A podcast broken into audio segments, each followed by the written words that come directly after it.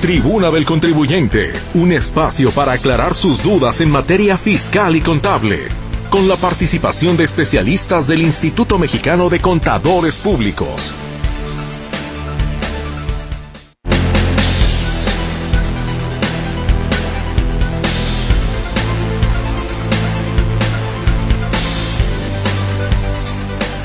¿Cómo está? Muy, pero muy buenas tardes. Qué gusto poderme reencontrar con usted a través de este espacio, la tribuna del contribuyente.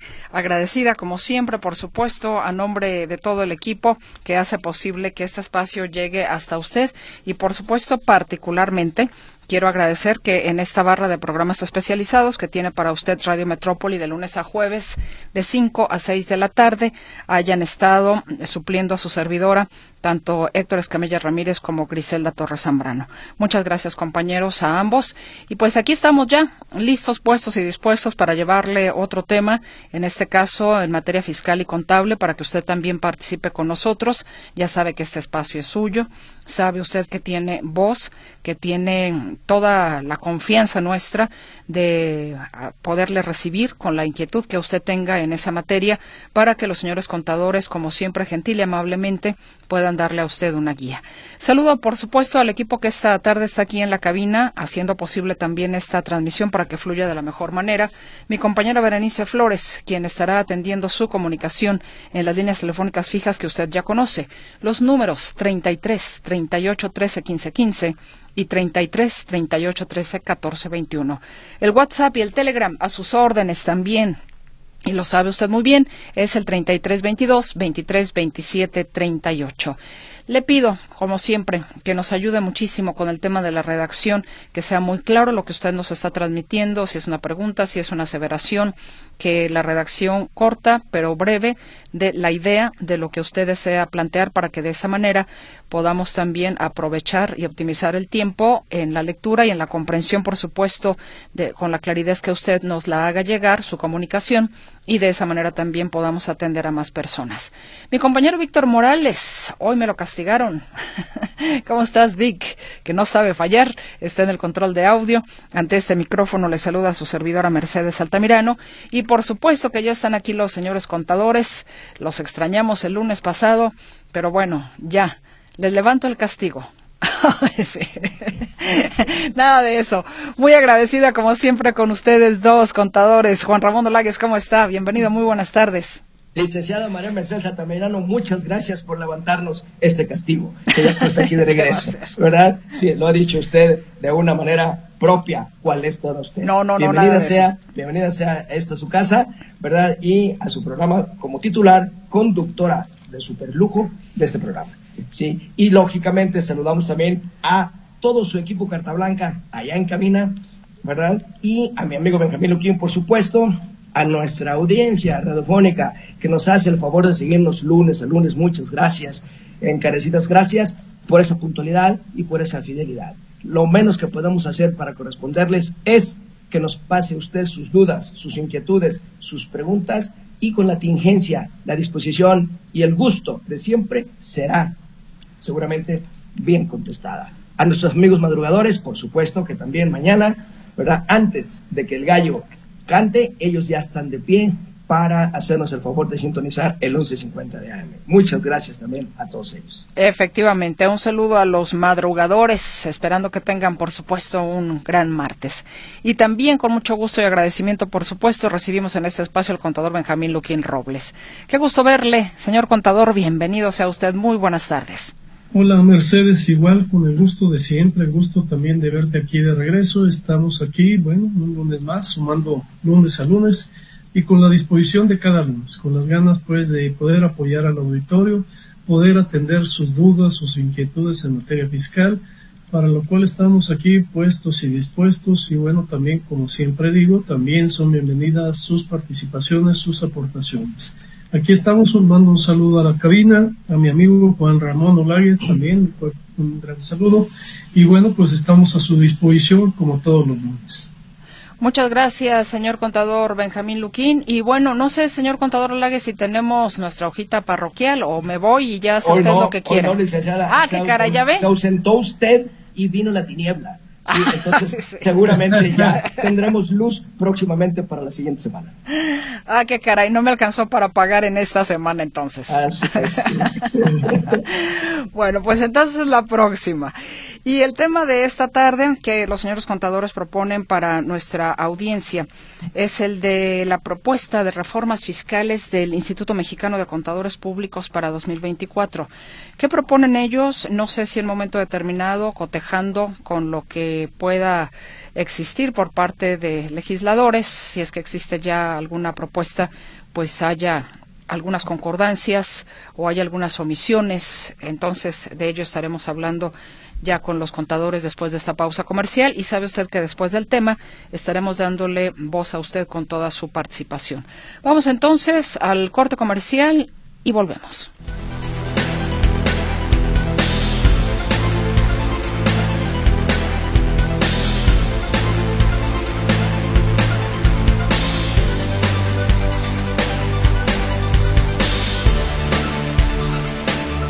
Vamos entonces ya iniciando el tema de esta tarde que como le comentaba antes de ir a la pausa, proponen para esta ocasión los contadores Benjamín Luquín Robles y Juan Ramón Olagues, que es la propuesta de reformas fiscales del Instituto Mexicano de Contadores Públicos para 2024.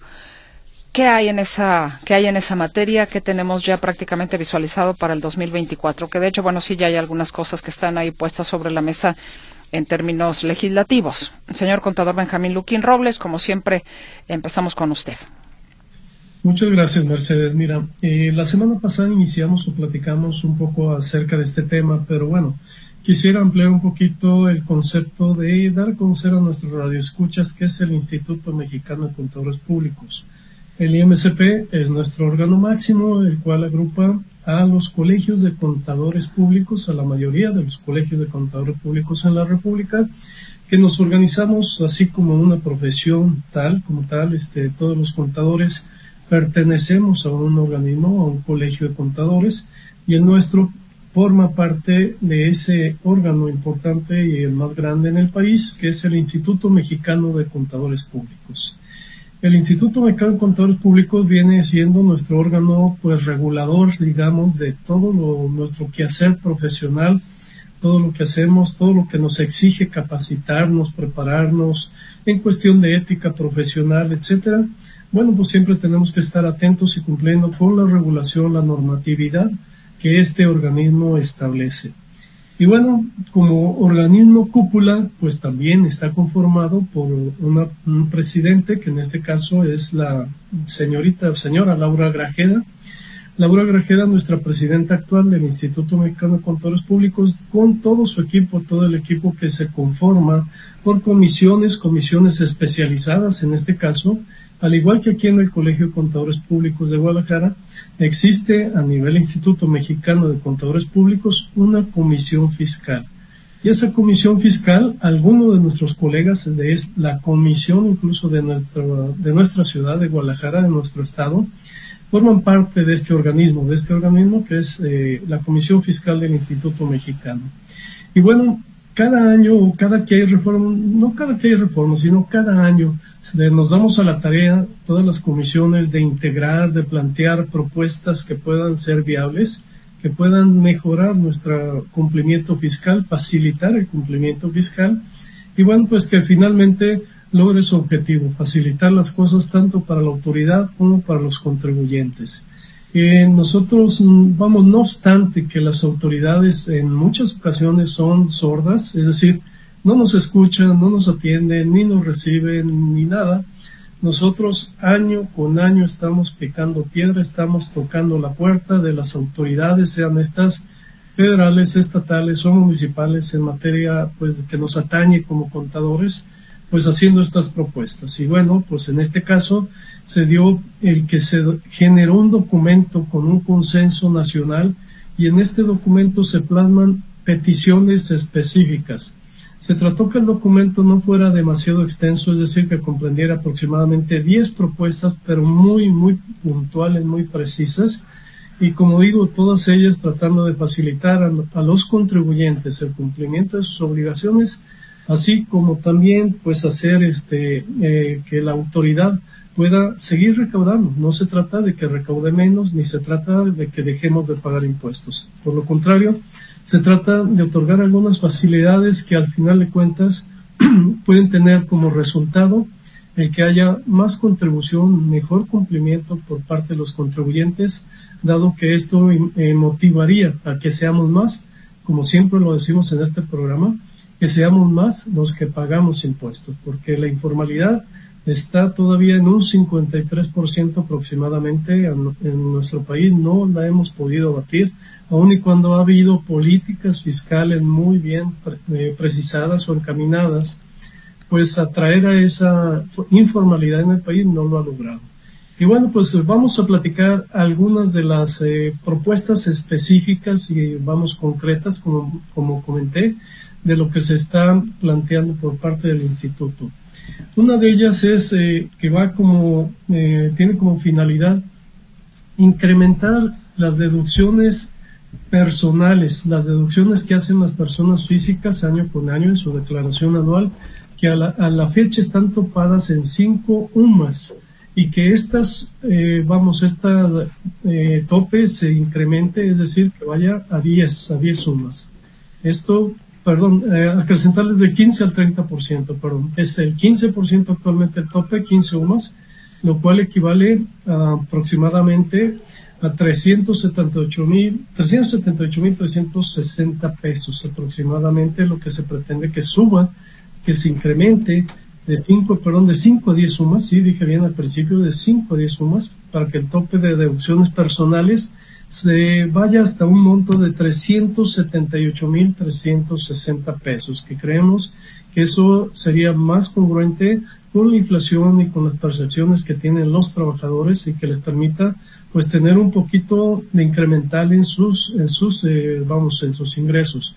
Y bueno, lo que me estaba causando confusión es que también se pide que el tope total, el tope en función de los ingresos, son dos topes los que existen. Uno es de 5 UMAS, que son 189.180, y se pide que sea de 10 UMAS, 378.360. Y el segundo tope, que actualmente está establecido en el 15% de los ingresos, que este se vea incrementado hasta el 30% de los ingresos. Entonces, los dos topes establecidos en deducciones personales, prácticamente la petición es que se dupliquen esto iría pues acorde también con los incrementos que ha habido en el salario mínimo, ya que el salario mínimo, bueno, pues ha permitido que se incremente, por ejemplo, la base de cotización para seguro social de 400 a 550 pesos aproximadamente. Y también, si bien es cierto, el salario mínimo no graba impuestos sobre la renta, pues bueno, las percepciones medias también deberían de tener un beneficio para poder recuperar su poder adquisitivo frente al proceso de inflación que hemos tenido. Entonces, bueno, pues esta petición yo creo que es muy válida, está muy bien planteada y que está muy bien estudiada. Y otra de las peticiones importantes es el que se permita la deducción de medicinas. Si bien es cierto, las medicinas se pueden deducir para, eh, para efectos de deducciones personales solamente sucede cuando son en atención hospitalaria. Es decir, cuando hay medicinas involucradas, una atención hospitalaria nos factura el hospital junto con el servicio hospitalario las medicinas y en ese caso particular sí son deducibles. Pero lo que se pide o lo que se solicita es que las medicinas por sí solas con la receta que nos da el doctor y con la compra que hacemos cumpliendo obviamente los requisitos fiscales de pago, de CFDI, de todo lo que implica, sean deducibles. Nos hemos eh, pues percatado que en últimas fechas pues no hay medicamentos, es decir, que el sector salud no le está proveyendo a los eh, derechohabientes las medicinas, los medicamentos que les corresponden, y entonces tienen que ir y adquirir ellos sus propios medicamentos a las farmacias eh, privadas particulares, y eso pues obviamente que lesiona su economía. Por tal motivo se está solicitando, se está planteando el que estas medicinas se puedan deducir para efectos fiscales. Y bueno, pues aquí le cedo la palabra a Juan Ramón, que nos ayude un poquito. Hay más planteamientos, todos ellos interesantes, pero que nos siga platicando de los demás eh, planteamientos que hace, que hace nuestro Instituto Mexicano de Contadores Públicos. Muchas gracias, compañero Benjamín Luquín. y con la anuencia, sí, de la recién llegada este, de este programa, la licencia de María Mercedes, continuaré. Bien. Por favor. E, el tema que tocó Benjamín Luquín, que me parece bastante, bastante, bastante, bastante importante, trascendente, diría yo, quizá más allá, esas limitantes a las deducciones personales que ya habló don Benjamín, que por hoy, por hoy prevalecen. De hecho, si aquí mi Instituto Mexicano de Contadores Públicos, representado por la doctora Laura Grajeda, dice al límite máximo por concepto de deducciones personales aumentarlo del el 15% ¿sí? al 30% y en el caso de las UMAS. Yo creo que este tema, este, licenciada María Mercedes Benjamín, no debiera ser el aumento, debiera eliminarse este tope para deducción. Es decir, ¿por qué me deduces, legislador, las deducciones personales que son las únicas que todos los regímenes fiscales de las personas físicas tenemos derecho a deducir. El menú ya todo lo conocemos, gastos médicos, dentales, hospitalarios, funerales, sí, donativos, etcétera, etcétera, etcétera. ¿Por qué me lo topas? ¿Por qué realmente una circunstancia de una hospitalización de un paciente o del contribuyente o a la vez de su familia? Déjenme poner un ejemplo tétrico y no por ello estaré pesimista esta tarde. ¿sí? Mal día y mala hora, un trabajador en su vehículo sale de vacaciones con su familia y le pasa un siniestro, un accidente fatal, donde haya fallecido la esposa y los tres hijos. Pues resulta que como está la disposición hoy por hoy, este trabajador nada más podrá deducir el equivalente a un salario mínimo general, que sería el caso pues de una unidad, de una, de una UMA anual. Es decir, no puede deducir más allá de 35 mil o quizá 40 mil pesos mensuales. ¿Ustedes creen que con 40 mil pesos, le dice María Mercedes Benjamín y nuestra audiencia que nos escucha, va a poder cubrir los gastos funerales de las cuatro integrantes de su familia? No, pues no.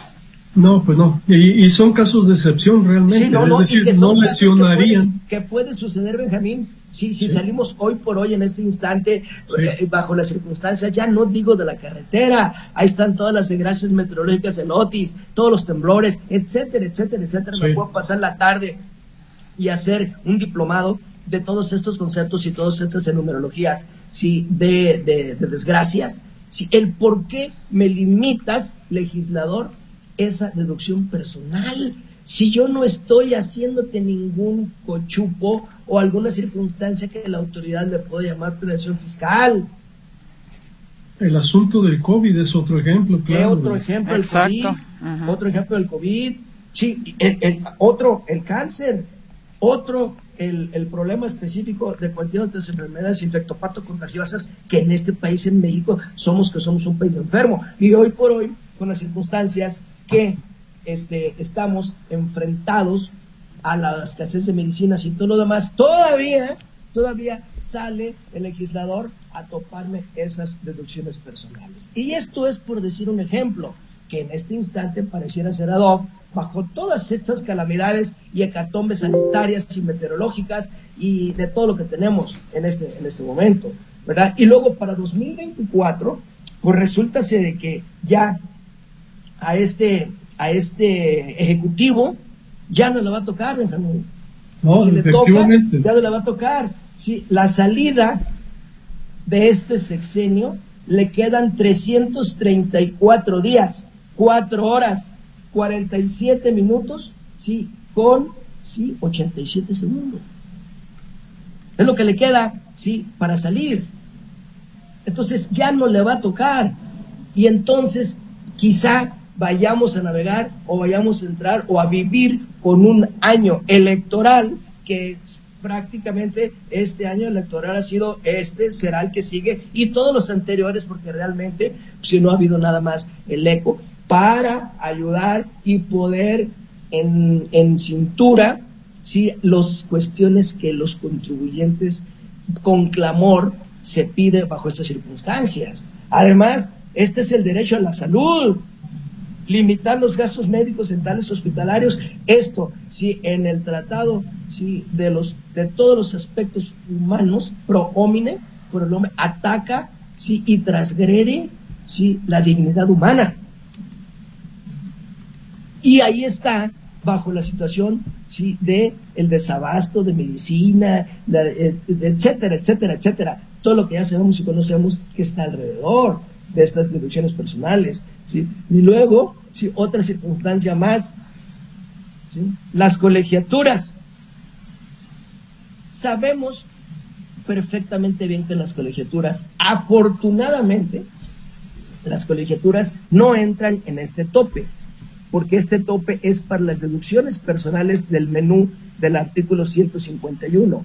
Las colegiaturas no están aquí, porque las colegiaturas no son una deducción personal. Las colegiaturas son un estímulo fiscal que por medio de un decreto del 26 de diciembre de 2013 fue otorgada. Por lo tanto, al no ser deducción personal, no entra en el tope. Pero este tope, por efecto de ingreso, no lo tiene. Pero tiene otro, que es el de los niveles de preescolar hasta preparatorio y bachillerato. Se les olvidó y seguramente, quizá por su crasa ignorancia de quien hizo eso, o con conocimiento de causa, atropellando también la cultura, ¿sí? Y atropellando también la educación, de no permitir la deducción como estímulo de las licenciaturas, de las especialidades, de las maestrías y de los doctorados. Que son más caros que la primaria. Que, son más caros, más caros que la primaria, ¿verdad? Y, que quizá la secundaria, en fin, si todas e, estas circunstancias y toda esta parte, yo no veo ningún interés en la Cámara de Diputados y en la Cámara de Senadores, que son los responsables de esto, porque toda iniciativa que vaya del Ejecutivo, lógicamente el Ejecutivo se pone y dispone ¿sí? y se subordina al la autoridad máxima que es el Honorable Congreso de la Unión. Ahí, en los diputados y senadores, no veo ninguna iniciativa ni ninguna buena intención de meterle la mano ¿sí? a hacer y, y generar estas reformas específicas para beneficio de todos los mexicanos. Y aclarando, estamos en presencia de las personas físicas. Y si hay licenciada María Mercedes y Benjamín y público, si hay un contribuyente cautivo que paga impuestos son las personas físicas asalariadas. Es correcto. Porque le endilgó el legislador la obligación de retener al patrón y el patrón no se la va a jugar por nada ni nadie. Le dice, mi querido trabajador, ahí te va la retención si hay sido como hay sido, dijo el filósofo de Güemes. ¿Verdad? Y entonces dice, el patrón yo no me lo voy a jugar, porque si no van a venir conmigo y a mí van a venir las sanciones. ¿sí? Entonces ahí te va, el pobre trabajador pues está en medio de la espada y la pared, bajo estas circunstancias, entre otras. Entonces creo que este, este tope, como Benjamín, si estarás de acuerdo conmigo, debiera desaparecer y debió quedarse como estaba por todos los, los tiempos. Los donativos también fueron limitados, que es una visión personal, y así me puedo pasar uno a uno en donde realmente pues tienen problemas. Otro problema también, el no actualizar los importes. ¿Saben ustedes de cuánto es la deducción para los lentes graduados? Que tiene añales que no se mueven. 2.500 pesos. ¿Usted cree que los lentes que trae don Benjamín Luquino, los que usa el licenciado María Mercedes, ¿sí? los Ray-Ban, esos lentes, ¿sí? y con su armazón y su, su, su mica o su cristal y todo, les van a costar 2.500 pesos dependiendo el defecto que se tenga en la vista de los defectos visuales. 2.500 y ahí está estacionado ese importe que no se ha actualizado. Y aquí son muchísimas de las cosas pendientes que tenemos todavía por platicar. Pero quise hacer este énfasis de este ataque verdadero a aquel contribuyente que paga impuestos, que son los asalariados. Efectivamente, y que siguen o seguimos siendo los cautivos, ¿no? Así es. Los, que jalamos esta carreta, por así decirlo. Y parece que aguantamos mucho porque nos estiran y nos estiran el cinturón y... Así es. así es. Y, cada día nos dan más carga. Si nos dan menos de comer, menos agua de beber y nos azotan como los fariseos en los tiempos de Jesucristo. No, bueno, ahora sí terminó con la, del día. Y soltó la carcajada aquí todos los compañeros, hombre. Qué bueno. Realmente, así está el contribuyente, María Mercedes. Y todavía si se queja, ábrele, ábrele la llaga, ábrele la herida y ponle sal de grano en el desierto de altar para que no se queje. Oiga, ya, pare la masacre, por favor. ¿Verdad? Sí, realmente ese es el ataque al contribuyente, dice María Mercedes. Sí, no, o sea, yo creo que nos reímos para... Y, yo lo veo preocupado, yo lo veo preocupado desde el inquilino del Palacio Nacional hasta el último, sí, servidor público de las autoridades fiscales, sí, o de la H. Unión, que se preocupe por esto. Bueno, perfecto. Bueno, caballeros, pues eh, gracias por el tema como siempre. ¿Hay alguna duda, alguna inquietud en relación al mismo o lo que usted particularmente desee consultar? Ya sabe entonces que, a reserva de que deseen añadir algo, vamos a la pausa primero, señores contadores, y ya me dirán si todavía quedó algo por ahí en el tintero, sino para pasar con la comunicación de nuestra audiencia. Ya volvemos.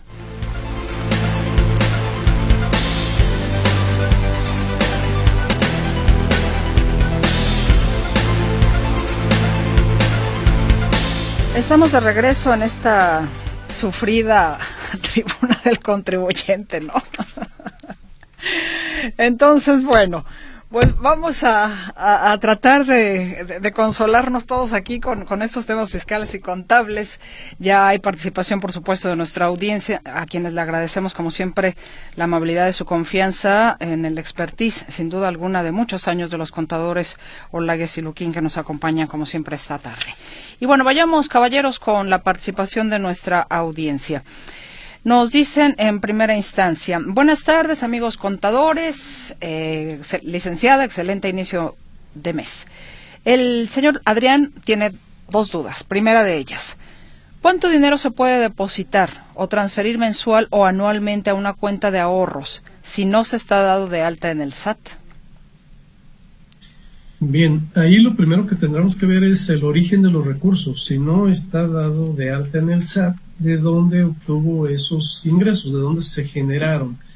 Eh, vamos, sí puede haber fuentes diversas de donde haya, pues, en algún momento vendido una casa que estado exenta, que debió declararlo, el que haya recibido donativos o herencias, y bueno, pues eso es muy válido, y puede transferir de su cuenta de cheques, si el dinero ya lo tiene bancarizado, si no es dinero en efectivo, pues bueno, puede transferir de su cuenta de cheques a su cuenta de inversión las cantidades que, quiera. No hay límite, no hay tope, pero sí lo que insisto es el origen de los recursos. Debe tener bien justificado cuál es el origen de ese recurso, máxime si no estuvo pues dado de alta ninguna actividad.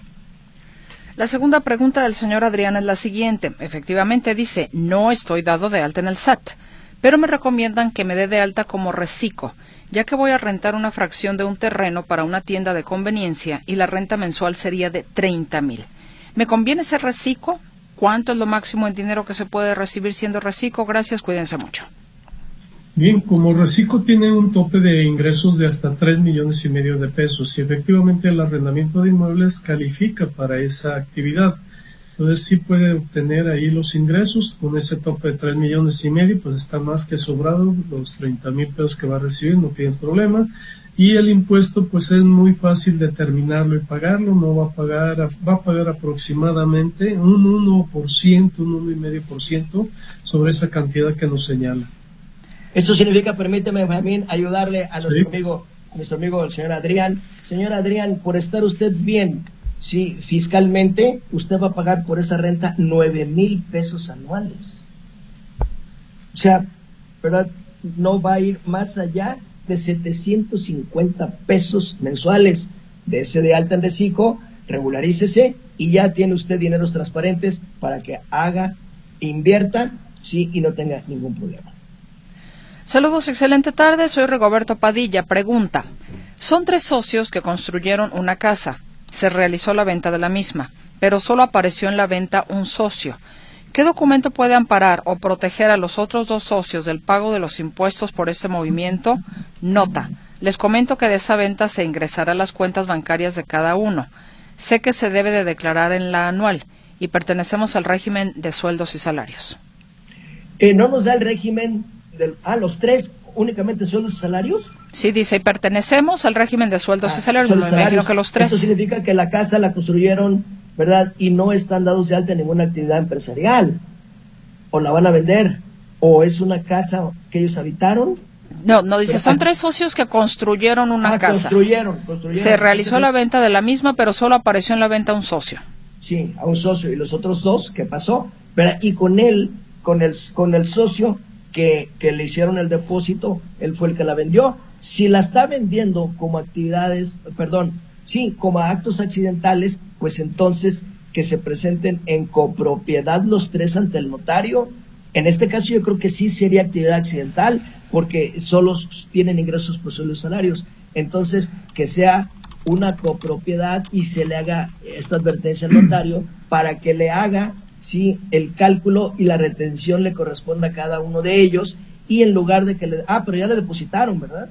Para que la operación ya la hicieron, por lo que ya Está hecha. Y la hizo uno solo de ellos. Quiero pensar que la adquisición del terreno la hicieron a nombre solamente de uno de, de uno. Y esa ya se le pagaron y ese fue seguramente el notario, firmó, etcétera, etcétera. Sí, y los otros dos, pues el acuerdo que tengan, pues habría que ver cómo está ese acuerdo, si está señalado, está documentado, porque realmente pues la manera de hacerle un traspaso de él a cualquiera de los otros pudiera tener, no habla de cantidades ni de montos, pero sí pudiera tener problema fiscal.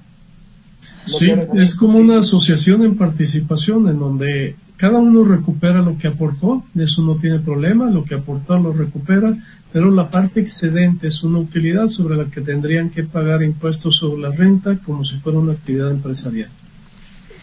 Nos dice Teresa López, teléfono del contador Benjamín Luquín para una consulta, por favor. 33 36 29 74 45. ¿Lo repite, por favor, señor contador? 33 36 29 74 45. Gracias. Nos dicen, buenas tardes, saludos a todos. ¿Tendrán teléfono de algún lugar que asesoren para el examen para entrar a preparatoria? Mm, bueno, particularmente no. No sé si alguien del auditorio nos pueda ayudar con esta solicitud. Sí, yo realmente no, no, no, no sé. No sé. Nos dicen, eh, Tribuna del Contribuyente, Edith González Núñez, buenas tardes. Pregunta, ¿cuál es el porcentaje que por ley deberían de poder incrementar un arrendador en el entendido que a veces no lo respetan? Gracias por la respuesta. Esta pregunta seguramente tiene otro carácter porque no es de carácter fiscal, porque para lo fiscal no hay topes. Y si se refiere a, parte de específicamente el contrato de arrendamiento para, para efectos legales, entonces mañana, martes, en el programa con la ley en la mano, quizás sea la pregunta para ellos. Alfredo Torres Manzano, felicito a los dos contadores que nos están dando cátedra de contaduría. Y manda saludos. Muchas gracias, señor Torres. Muchas gracias, señor Torres. Saludos. Mario Corona, un saludo a los contadores Juan Ramón y Benjamín Luquín y bueno, gracias en lo que a mí compete. El señor Corona dice, necesito su apoyo. Voy a abrir un establecimiento de venta de medicina, vinos y licores, abarrotes y papelería de cuál es el mejor régimen para darme de alta por el tema de las obligaciones y deducciones y si se puede y si se puede ampliar el comentario porque me conviene alguno de ellos así como preguntar si está prohibido la venta de alcohol y medicamentos en el mismo local. Un conocido me comentó que estaba prohibida la venta de ambos productos. Saludos cordiales y un abrazo para cada uno de ustedes.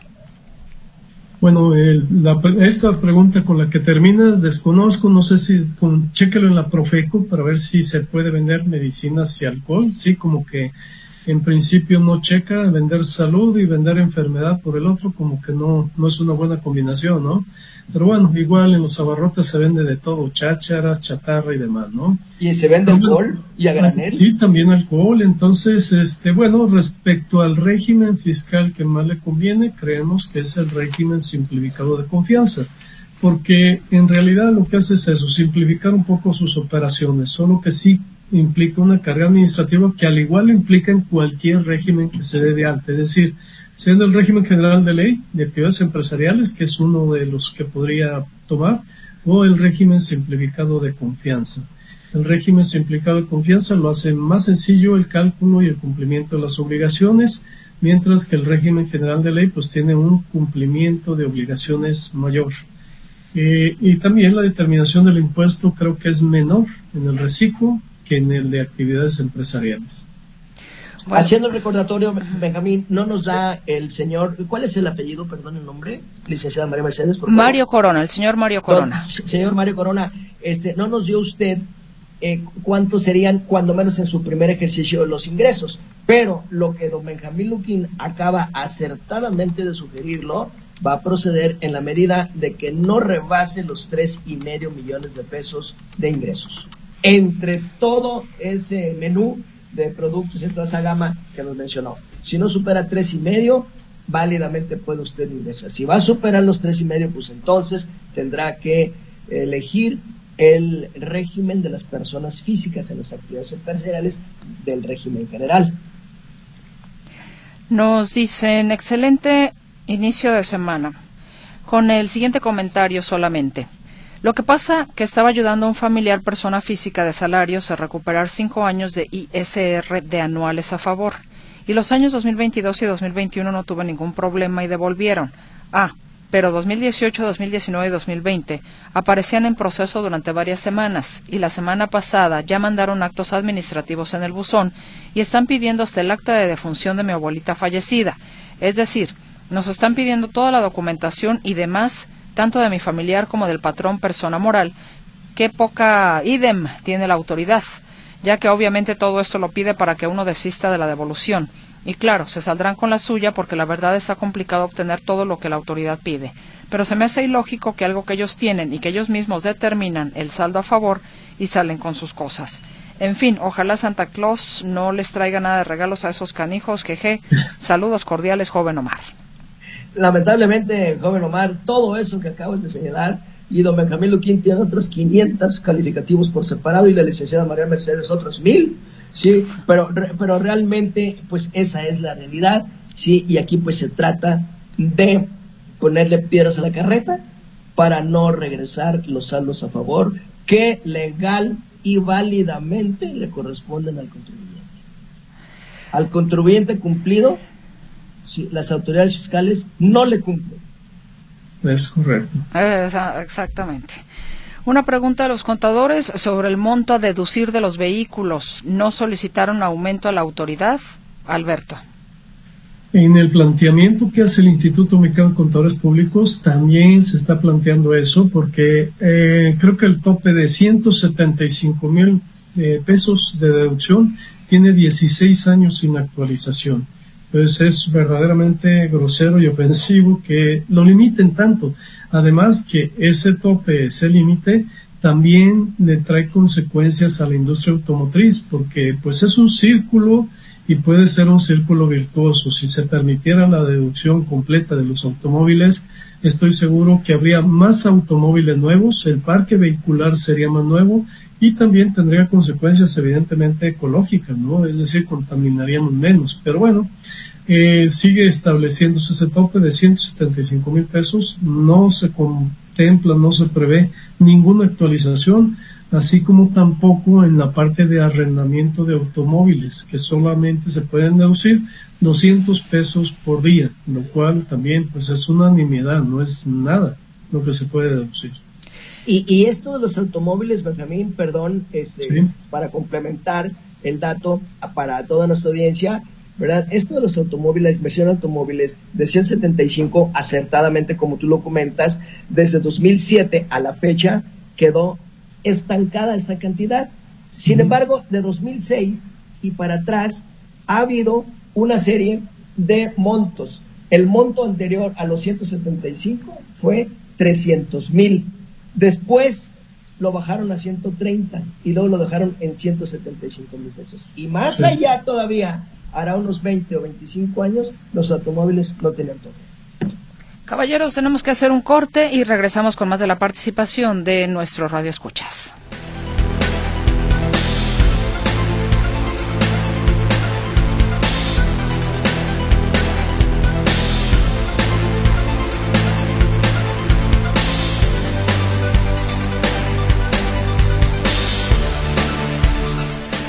Vamos con la participación de usted. Muchísimas gracias por sus mensajes. Eh, por aquí, gracias por los comentarios eh, al señor Armando Martínez que nos está sintonizando. Dice saludos al amigo Luquín y al amigo Olague. Olagues, aquí tomando la clase como todos los lunes. Es un alumno aplicado. Muy bien, felicidades. Muchas gracias, felicidades. Nos dicen, buenas tardes. Eh, gracias por los comentarios, Marisela. Y dice, los legisladores les hace falta unos coscorrones. Hacía mucho que no escuchaba esa palabra, Marisela. Coscorrones. Bueno, los legisladores... Coscorrón. Típica también de su abuelita, licenciada María Mercedes, con toda certeza. Fíjese que no. Ah, ¿no? No, ah. Esa, esa no era de mi abuela. Sí, de la mía sí. Sí, ah, bueno. El pues... coscorrón y la chancla eran de ella. No te lo platicaban, te lo daban. No, no, no, no. Y eso que ellos eran los mejores portados. Uy, ¿qué tal? Imagínense cómo se portarían los otros. Oye, ¿y esos chipotes de qué son? Bueno, dice, los legisladores les hace falta unos coscorrones y un jalón de orejas para que hagan bien su trabajo. Deberían de estar como asesores los contadores que tienes, me dice a mí Marisela Márquez. Ay, Marisela me dio un buen, eh, una buena idea de emprendurismo. bueno, gracias por, su comentario, muy, muy gentil. Y nos dice el señor Salvador Rodríguez Robles, ¿cuánto cuestan sus honorarios de servicios como contador de ustedes a un servidor y dónde los puedo contactar? Bien, me debo decirle que los honorarios van en función de si es algo de especialidad, si es algo en términos generales. Debo decirle que eh, en la profesión hay muchas especialidades. Eh, el señor Olagues y su servidor nos dedicamos exclusivamente a la materia fiscal, no llevamos contabilidades, no llevamos en ocasiones personas físicas, pero va mucho en función de la especialidad y la gravedad o el grado de pues eh, interés o importancia que tenga el asunto. Entonces le doy los teléfonos del colegio con mucho gusto para que pueda contactarnos ahí. Eso es el 33 36 29 74 45. Perfecto, gracias contador. Y continúo con más de la participación de nuestra audiencia. Nos dicen, de antemano, muchas gracias por sostener este espacio de asistencia. Duda, ¿existe alguna falta fiscal o irregularidad en lo siguiente?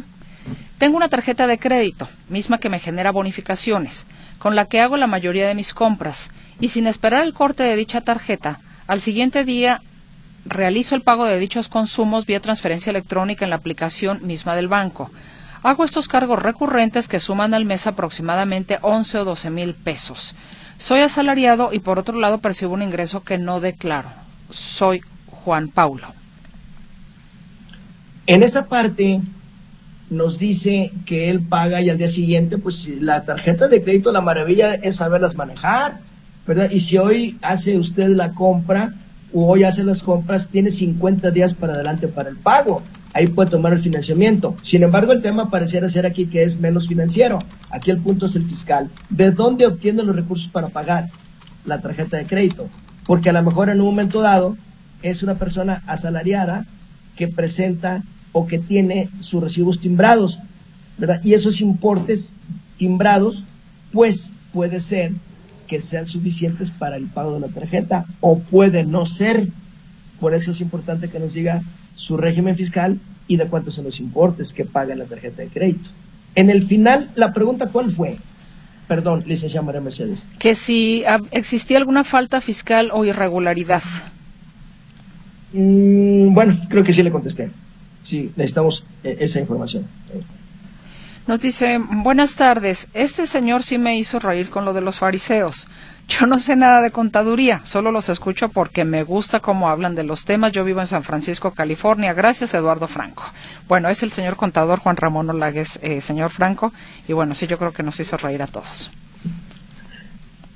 Se quedó mudo, contador. un, servidor, un servidor, muchas gracias, que nos sintoniza desde California, ¿verdad? San Francisco. San Francisco. Ah, que hay una buena canción de Village People que se llama San Francisco. Digo, por si querían saberlo. Correcto. También tenemos cultura musical, no solo religiosa, señor.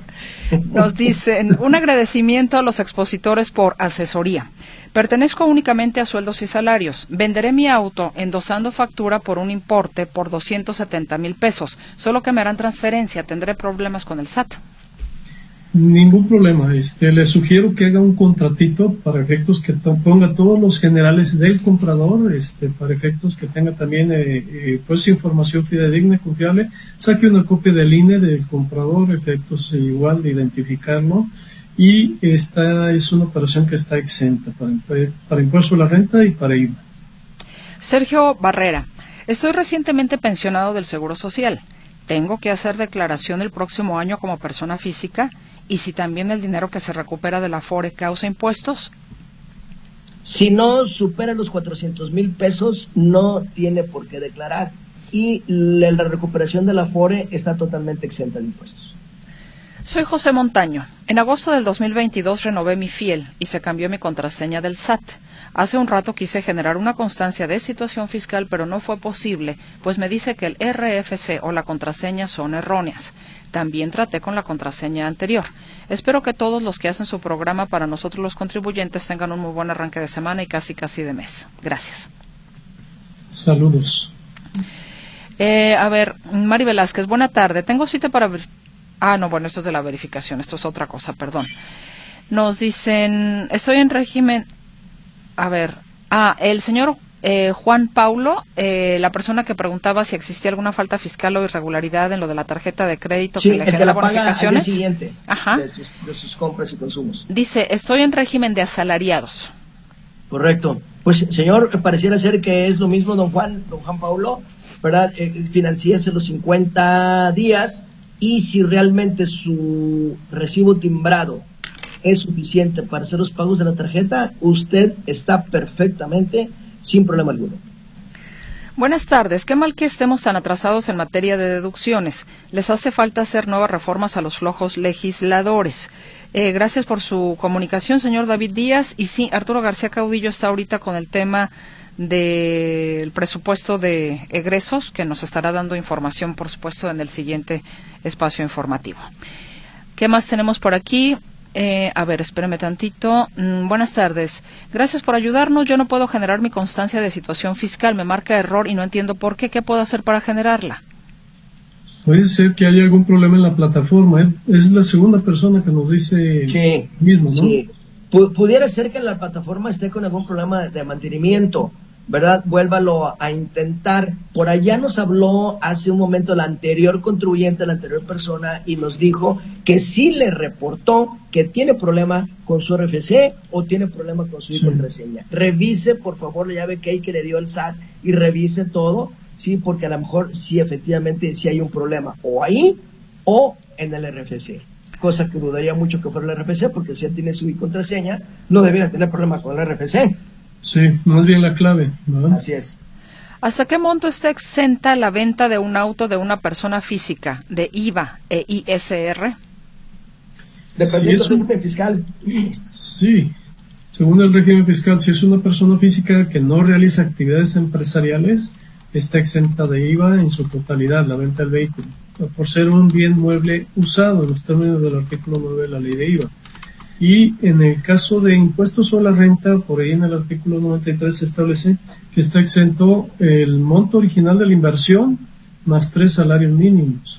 Es decir, el valor que, en que le facturaron el vehículo originalmente más tres salarios mínimos. Entonces, pues eso difícilmente va a vender el carro en un valor superior al que lo adquirió originalmente. Y bueno, ya para finalizar, nada más aquí un reporte que nos hace llegar una persona de nuestros eh, de nuestra audiencia. Dice Periférico Poniente detenido de sur a norte a la altura de Santa Margarita. La causa es por accidente. Evite el periférico ya que está detenido desde San Juan de Ocotán. No me deja su nombre, pero eh, muchas gracias por el reporte, mismo que puede servir precisamente a las personas que estén transitando por la zona, no sepan qué suceda, o quienes están pensando meterse por allá mejor que le den la media vuelta. Evitar el periférico, en ambos sentidos. Efectivamente. Bueno, pues caballeros, yo les agradezco como siempre la generosidad de su tiempo para nuestros radioescuchas y si nos permiten, aquí estaremos contactándolos de nueva cuenta el próximo lunes, deseándoles una gran semana a cada uno de ustedes. Juan Ramón Olagues. Licenciada María Mercedes Altamirano, bendiciones infinitas para usted y los suyos. Igualmente, contador Benjamín Luquín Robles. Muchas gracias por la invitación, muy buenas tardes, hasta la próxima y muy buena semana. Que así sea también para usted y para toda nuestra audiencia. Gracias por su escucha. El próximo lunes, una emisión más de la Tribuna del Contribuyente. Gracias, Víctor. Gracias, Bere. Soy Mercedes Altamirano. Muy buenas tardes.